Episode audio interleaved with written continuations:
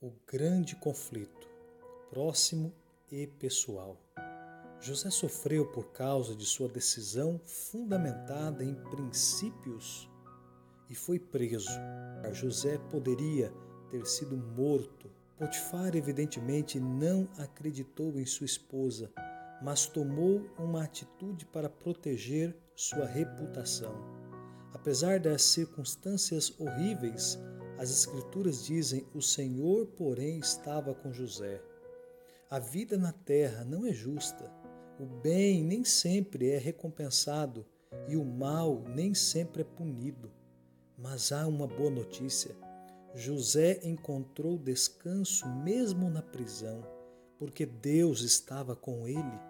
José não se concentrou na injustiça da situação não se retraiu e nem desistiu de Deus.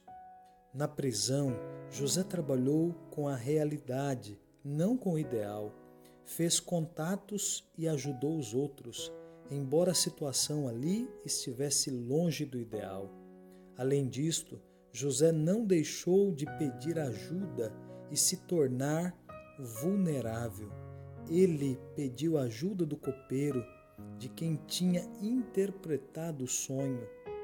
Nossos relacionamentos são reflexos em miniatura do grande conflito entre Deus e Satanás, que tem assolado o mundo ao longo dos tempos.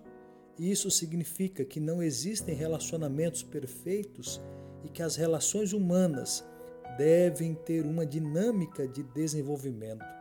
Satanás tem interesse em usar nossos vínculos sociais, especialmente os mais próximos de nós, em seu proveito, a fim de nos ferir e frustrar a vontade de Deus para a nossa vida. Podemos ser gratos porque não fomos deixados sozinhos para lutar essas batalhas. A palavra de Deus estabelece princípios para nossa convivência sua promessa nos dá sabedoria. Tiago 1, verso 5. Se estende aos relacionamentos, como ele esteve com José. Promete estar conosco quando enfrentarmos dificuldades nas nossas relações sociais.